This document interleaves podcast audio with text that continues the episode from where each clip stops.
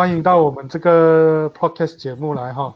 那这是我们的第一集，例行公事，我们还是要介绍一下我们做这个 podcast 的一个想法。OK，啊，我们这个 podcast 基本上是由四个小朋友跟我这个中年人在做一个对话。呃，四个小朋友分别是呃有一点点愤青味道的这个这个红豆冰啊，有这个英文比华语更好。虽然是一个华校毕业生，但他本身的这个家庭关系，OK，英文比华语更好的这个假美国人，啊，那还有一个是有小聪明，常常有很多愤怒感觉的这个这个这个阿万，讲很多，讲话很大声，那你们可以继续听一听他的这个这个想法，OK，然后最后我们还有一个存在感不多，常常很沉默，沉默到我们可能会忘记他的这个。这个咸鱼小姐，啊，基本上是四个小朋友加上我这个老王，由我来带着他们去发掘一下他们对于我们今天社会上面大小事的一些感受、一些看法。那因为这个是一个临时组合起来，也没有非常严谨的一个节目，我们其实就是一个这样子的，在这个这个对话，我我抛一些问题，由他们来来把他们的感受讲一讲。啊，就是这样子的一个一个一个节目，OK，好，你们大家四位在听完我讲完东西之后，仍然保持沉默，这一种感觉有一点让我回到学校上网课的感觉。啊不知道你们谁要来讲一讲话？惊不惊喜，意不意外？你可以抛个问题出来的啊，你要我抛问题好。你们最近在这个社会上有什么课题？你们觉得很很想来发？借来一下啊！举个例子，我们的那个那个财政部长是吧？叫你们来存钱，你们作为一个年轻人，听到老人家讲这种话，你们有什么感受？我不满不是因为他老，我不满是因为这个富二代，他觉得他有资格教不是富二代的人怎样理财。哦，啊，其他人呢？啊，阿万，你这个这个这个也有很多。愤怒的这个感受的人来，你来要不要讲一下？我觉得我要给你量身定造一个问题，你觉得你现在的这个生活，如果现在叫你自己赚钱，你有办法养活你自己吗？可以啊，可以。你你现在一个月，你觉得你需要多少钱来养活你这个人？只要活着就可以了，是吗？没有讲品质，只是活着。你你你自己的标准嘛？作为我的标准，我觉得一个活到好，在 KL 一个首都城市里面。没有个四五千块，一个人会很辛苦。哦，所以你你现在你这个呃中学毕业，等着读大学的一个吉隆坡人，你觉得要有四五千块你才活得下去？呃，活得比较舒服，才能这这叫生活，对，才会有生活，不然你只是存活而已。那另外两位，你们对于这样子的费用，你们也觉得需要去到四五千块吗？至于四五千啊，因为可能开销没有那么大，但是起码也是三千块要有。三千块要有，我我可以再再确认一下，作为一个二十岁左右的年轻人，你觉得如果今天要你规划你一个月的这个这个财务状况，你你会怎么规划啊？不然很多兵，你觉得如果要你规划你的财务，你会怎么规划？就是把大部分的一些，就是把一些比较重要的，比如说。衣食住行这些比较重要的东西，就可能压缩吧，就是尽尽最大成本的压缩，就是你可以活着就过，就是你不用去想着去过好的生活，但是你也是要去拼命思考，你未来要怎样处理那一个开销，或者是你也可以这样讲啊，就是你要怎样去钱滚钱。是啊，是啊，所以我的问题是你会怎么做？你不要给我大方向，我要你给我一个很具体的。来，阿阿万，你来讲一下你的具体，因为你刚刚讲你要到四五千块才叫做生活，那我就很好奇，一个十八岁到二十岁的年轻人，你四五千块是怎么样的一个分布？二十多岁，如果你有四五千块这么的 lucky 的话，当然首先你要把自己的生活费压缩在一千块以内，不要讲住宿啦，因为住宿跟住宿是另外嘛，但是就是说只是生活平常的。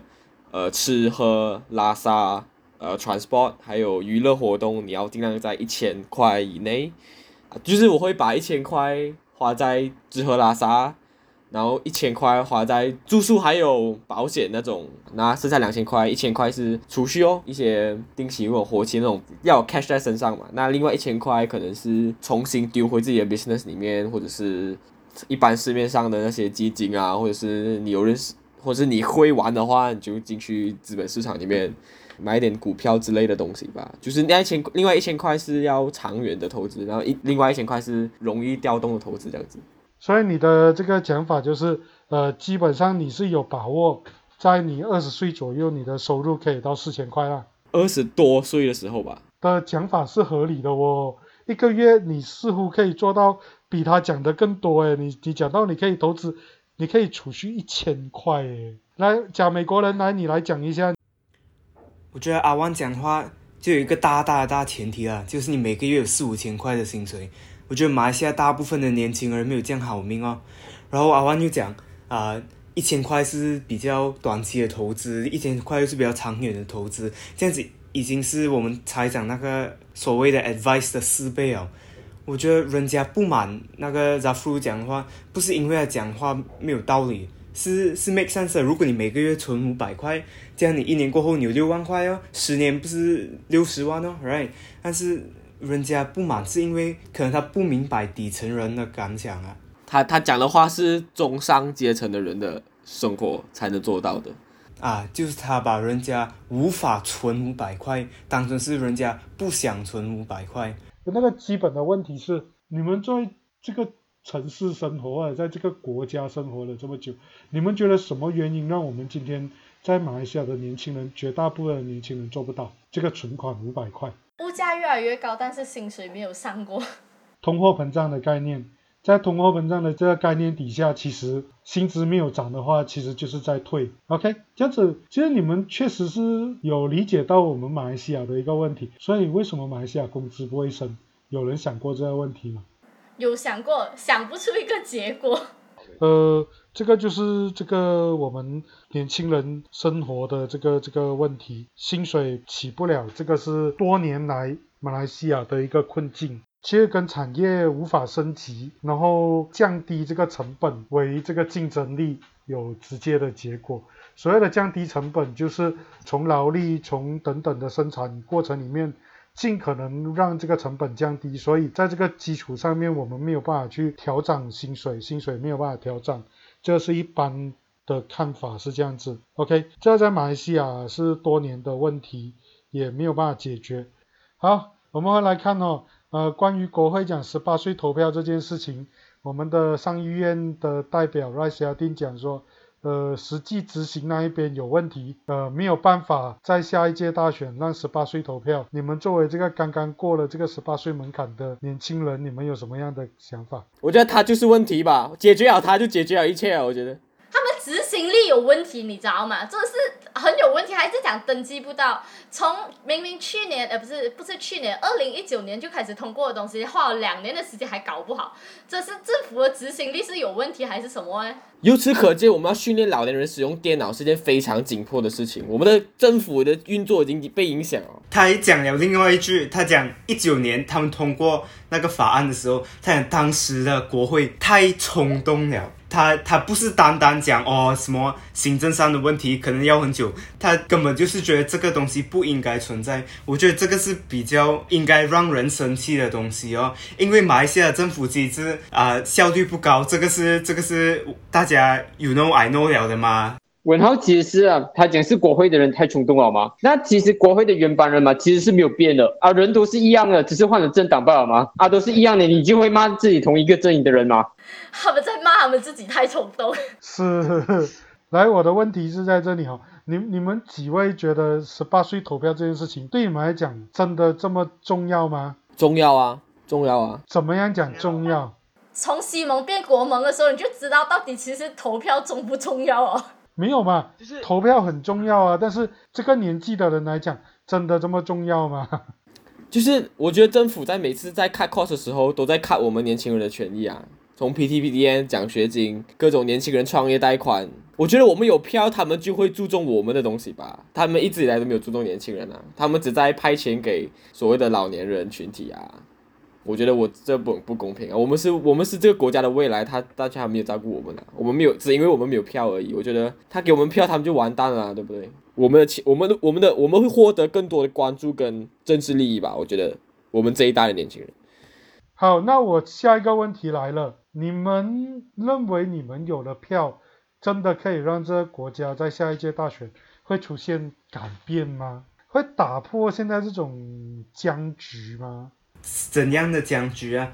这台面上这些既得利益者也好，这些掌权的人也好，会因为你们年轻人有选票就会离开这这个舞台吗？甚至国家就可以变得更有效率吗？我我我不在乎他们离不离开，因为他们毕竟总有一天都会离开。我我我个人觉得，年轻人投票不会对整个结构造成多大影响。我就觉得我们年轻人投票，我们年轻人机会更多，我们有更多权利交涉。有投票，他们有压力，你知道吗？啊，对他们，只要只要他们给我们更多政治利益就好，我不在乎什么结构上的改变，这个太太太久了的事情，要改是不可能在一瞬间改的。讲到结构上的改变的话呢，我是想。看回一六年的美国大选啦，那个时候啊，有两个比较民粹主义的候选人，一个是共和党的 Trump，还有一个是民主党的 Bernie Sanders。所以 Trump 是典型的右翼的民粹主义嘛，哦，这个 Make America Great Again 啊，Build the Wall 这种鬼话嘛。然后 Sanders 就是典型的左翼的民粹主义哦。我们不可以让自己被我们国家的 top one percent 掌控，就比较左翼的一些思想啊。然后年轻人主要是支持这两位，但最后 Sanders 是输给 Clinton 嘛，所以大选真正的大选是 Trump 对 Clinton 的时候，人家发现很多来支持 Sanders 的人跑去支持 Trump，这个从一个政治理念的一个角度来看的话，这个是很不合理的，因为他们基本上就是两个相反的人物嘛，但是。所以由此可见啊，人家讲话就讲话的方式也很重要。所以如果十八岁的人可以开始投票过后呢，我是觉得我们的政治家开始讲话的方式会有所不同，许下的承诺也会变，那些政治承诺也会变。但是这个也许他们提出的一些啊政策是对年轻人有利，但是最后呢？年轻人投上去人还是一样的政治人物，一样的政党，然后一样的理念上去，所以我觉得我们最先看到的不会是什么巨大的结构上的改变了。嗯，很好啊，表示其实年轻人，你看嘛，各位，我们的年轻人并不是真的什么都不懂，他们真的是有在看，有在听，有在想，嗯。他们真的是知道自己在干什么、讲什么，OK？那所以年轻人投票这件事情，未来其实我相信是一定会执行的，因为宪法已经修过了。那如果政府的系统没有办法短时间内完成，那个是官僚体系效率的问题。媒体很多都有在报道说，这个应该要被反省。不管如何，年轻人投票这件事情，十八岁投票这件事情是箭在弦上，只是什么时候能够真的落实，或许是真的需要呃公民社会这一边去鞭策、去敦促这个这个政府。OK，那他们国内的事情，我们来看看国际上面的大事。那国际上面的大事跟你们年轻人有关的，就是最近这个缅甸这边也很多年轻人上街。那你们在马来西亚其实都是在东南亚，一样都是这个东盟，然后也是这个呃英国殖民的这个国家。那你们几位？对于这个缅甸的这个状况，有没有什么感受？民主在退步吗？其实讲真，全世界的民主正在退步，但是最严重的还是在缅甸啦，就是因为去年的大选全民蒙胜了啊，然后军政府突然就政变，然后这也是激起了很多的思维，然后也是引起了全世界各个地方的注意。我是目前看到的是主流的那一个华人是支持这个思维的，我就觉得很奇怪了。我们就对比一下其他地方的思维，就是香港、泰国的思维，就是在他们都是基本上都是反对的。然后有一些所谓的统战平台，也是一面倒的支持政府，强力镇压这个人民。这一次反而比较奇怪的是，他们就一面倒支持缅甸的那一个民主运动。我是很好奇，谁有这个解答？没有解答，你的好奇可能需要再继续看多一点的分析跟评论吧。但是我看到我们马来西亚媒体啊，很多讲缅甸示威的东西的时候，很喜欢强调缅甸华人在怎样被镇压，然后看那些标题都是讲什么缅甸华人谁谁谁被杀死这样子，我就觉得这样子的话，像那些很爱中国的华人就会觉得哇，他们在杀我们华人哦，这样。那示示威者一定是对的吗，right？我觉得这个是可能是有一点影响啦。不排除因为种族主义挑起来的情绪啊。我可以好奇问一下吗？你们就是马来西亚的，我们跟在缅甸的这种情境也蛮类似的。那华人这个身份对你们来讲是一个怎么样的存在？华人只是一种种族吧。是，所以我问你，你看哦，我们在这个社会上面喜欢用华人作为一个一个身份上面很重要的一个符号，一个身份的一个辨识。那华人这件事情，在我们今天这个这个国度的年轻人，你们怎么看这样子的一个标签？我觉得我我总有一天会放弃这个标签，然后换一个新的。为什么说是放弃这个标签？因为这个标签太容易被被政治势力来用了。近代这么多，不管什么势力都好，不要讲对错，这么多。势力在对这个华人这个标签有不善意的立场，好，那我们就换一个名字嘛。既然如果换一个名字，让我们处境更好，就换一个名字，我觉得没有差别。所以你觉得华人这个身份是可以放弃的？毕竟我我们我们是什么标签是我们决定啊。华人这个词也是刚创立不久的词啊，它不是一个很久的词啊，它只是一个近代的用词，那我们换掉没有问题啊。我我知道你们在接触到的是哪一些东西，OK，所以你们不觉得华人这个东西跟你们的血统是密切结合而不可以被改变的？首先，我觉得所所谓的汉人说他就是一个很杂的血统啊。所谓的我们祖先领土这么广，他不可能很纯的吧？我觉得混了这么多年，我脚毛这么多，那你可是纯的。既然都不纯了，就不要去坚持去去去说血统这种东西。血统这东西是一个非常容易搞砸的东西。我觉得血统是一个很不重要的东西，因为觉得对人影响力最大的不是他身体里面装着什么液体，而是他身体以外的环境让他的思想变成什么样，让他的生活作息变成什么样，right？因为我们马来西亚就是我只能讲马来西亚华人啊，因为我不不了解。马来西亚印度人是这样的，但是马来西亚华人很多都还是很坚持中国的历史是他们自己的历史，中国的文化是他们的文化。但是如果要看，例如美国是一个很好的例子啊，除了他那一两八千的印第安人，其他全部那些人都是移民过来的。然后如果那些美国的人都要这样讲究哦啊，我的我的奶奶。他的奶奶是挪威人，然后他的外公又是呃瑞典人，然后过后他又有英国人的血统，又有爱尔兰人的血统，又是半个法国人这样子。如果他们真的很要很在乎他的血统的话，他们要配合这些全部欧洲国家这种习俗的话，他们都会很累。然后我们华人都还没有想到这个问题，都是因为我觉得马来西亚的华人都真的没有真正的把自己想成是马来西亚人哦。虽然这种话也是很 很危险啊，对，有点危险啊，但是是事实哦，我觉得。所以，所以你觉得在这个呃，今天在马来西亚这个社会里面，一直在强调自己是华人，呃，你是印度人，他是马来人。这样子的这一种强调是毫无意义的。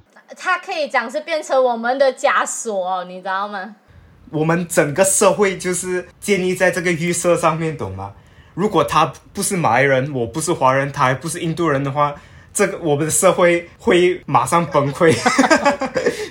就我觉得啦，我我自己的我自己就是我自己的感觉，纯粹感觉。我觉得就还记得南来的时候，那时候。没有华人这个词，什么你是客家，我是广东人，你是哪一个县的，那我就跟你不爽，我就跟你打，每天打打到死。到近代过后，为了争取更大政治利益，我们换了一个新词叫华人，把所有不同所谓的呃祖籍的人搞在一起。那今天这个华人这个词已经带不来利益，那我们就换一个啊。我们不是第一次换啊，我们换了很多次啊，对不对？我觉得阿万这一点很好，因为美国之前他们爱尔兰人移民过来。波兰人移民过来也是会被歧视的，所以本来美国也没有一个白人的这个身份的。你是英国人，你是德国人啊，就在一战的时候，那些德国血统的就会被排挤，最后他们的店会被扫啊，他们怎样啊？然后到现在也没有人会理哦，我我是爱尔兰血统，我是德国血统，现在都算是白人，现在都是黑人这样子，也没有人会讲哦，你是牙买加，你是塞那个，你是。西非的还是的人，嗯，所以这个点这个点不错，不错啊！你们其实提出了一些你们年轻人的一个一个看法。在我们今天的年轻人这个时代里面，似乎对我们过去长久的这种所谓的民族文化这个这个概念，华人这个概念有了不一样的见解。个个人是觉得文化是要传承，文化可以延续，但是不能成为枷锁。所以你们觉得走到今天，马来西亚华人这个身份已经成为某一种枷锁，有这样子的味道吗？是我们年轻一代的啦，是上一代的。我觉得我个人是觉得比较上一代的，他们会很有这种枷锁。而且我我还有一个很一个很大的不满，就是一个标签它需要一个统一的东西才可以有标签嘛，对不对？那我们的某些政体，他就会说华人这个是要吃饺子这个东西，他们想要把它变成统一的东西。但是作为一个土生土长的马来西亚华人，吃饺子是一件非常陌生的事情。我可能在我十多岁才第一次吃饺子，然后告诉我说这是我的传统。对我来说，新年就是要吃饭。三十碗吃饺子这种东西是很奇怪的。对对，就是我我已经华人这个标签已经打扰到我生活了。我觉得就很奇怪，我的传统明明是吃吃饭，然后拜神，每天拜神，一直拜神，一直拜神，一直拜神。然后今天你告诉我要去吃饺子，然后围炉要吃火锅，我我觉得我的我的生活在被打乱，然后我的我的真正的传统在被打乱。所以根根据你这样子的讲法，比起吃饺子，你觉得去妈妈档吃罗地墙那更符合你的传统？对啊，不是传统，是我们呃自己的文化。所以我突然间想到的是，你们讲到的这些啊，民主认同可不可以转换去国族认同？我觉得不可以啊，我觉得不可以用“族”这个词啊，不管是国族还是民族，只是觉得哦，我是这一区，我这个我是，你 know，如果你去格兰丹，可能他们没有吃妈妈当诶；如果你去东马沙巴沙拉，他们对他们来讲，妈妈当是一个什么大便？红豆饼，我觉得你讲这个的前提就是我们这个国土上大部分的人的生活经验的习惯都是一样的，才可以讲于什么什么国族的认同。我们现在问题是，可能马来人都有他们自己的生活习惯，华人又有自己的生活习惯，然后印度人又有自己的生活习惯。如果要一种什么国族认同，我 even just 呃，大家都认同自己是马来西亚的一份子，这样子前提就是大家的生活习俗、生活习惯都比较相似。就我觉得我们要拥抱的标签是不干扰生活的标签。对我来讲，对我个人来讲啊，不要干扰到生活吧。你国，如果你干扰到生活，那个标签就是枷锁，它就是枷锁了。我觉得。阿万阿万，你的立场就是功利。反正现在华人这个标签，你觉得在马来西亚生活是会让你造成某一种困扰跟障碍，所以你认为有必要把它放掉，甚至是任何有障碍的标签，你都觉得毫无需要存在。但如果这个障这个标签是可以让你带来某一些好处的，你是不介意让它保留。你这样子的话，会不会太过不懂啊？你这样子，你注定会被人家骂死。我先说，就是作为一个新年的时候，我们都在祝恭喜发财的一个一个群体。你觉得我们不功利的话，我觉得，嗯，就好像不对了。来，你们另外四位还有没有什么看法？对于这个华人这个身份，因为今天我们在看哈、从香港的抗争到电到马来西亚内部这么多年来的这个对于文化的这个坚持，华人这个身份我们似乎摆脱不了。在这个国家，我们也面对非常多矛盾跟冲突。所以今天刚刚我们本来是要谈缅甸，但是谈一谈变成谈华人。那你们在这个方面还有什么样的想法？我觉得马来西亚华人一方面又很想当华人，另外一方面又很无法接受、无法理解为什么马来人不把我们当成跟他们一样的，为什么他们要歧视我们，为什么他们不把我们当是同一个 level 的人？我觉得这个也是一个值得思考的点呐、我觉得最大问题还是放不下的问题吧，因为我我们靠华人这个标签吃了很多利益啊，我们去中国很方便，我们去台湾很方便，对我我们用华人这个词，我们得到很多好处，然后我们享受了它，然后我们非常 enjoy 在里面，然后今天突然间告诉我这个要放下，我觉得很多人是不愿意放下的吧，毕竟这有点干扰到他们的好处跟生活，老一辈不敢放下是一定的，因为他们靠华人这个词活下来哦，他们对我们讲这个词是不可能放下的，放不下才是最大的重点，而不是什么啊民族文化没有就放不下而已啊。OK，好，最后你这个总结其实还蛮有趣的。OK，我不知道这一个总结是否反映了马来西亚年轻一辈的这个想法啦，但是欢迎大家可以在呃给我们一些 feedback 在于这方面。那情绪上面的 feedback 就就就不要了，至少大家是一个理性的沟通。OK，当然，呃，我们后面谈的这个东西其实有点尖锐，就欢迎大家可以 feedback。那如果你是抱着某一种先入为主的这个想要攻击反驳什么，那就感谢指教哈。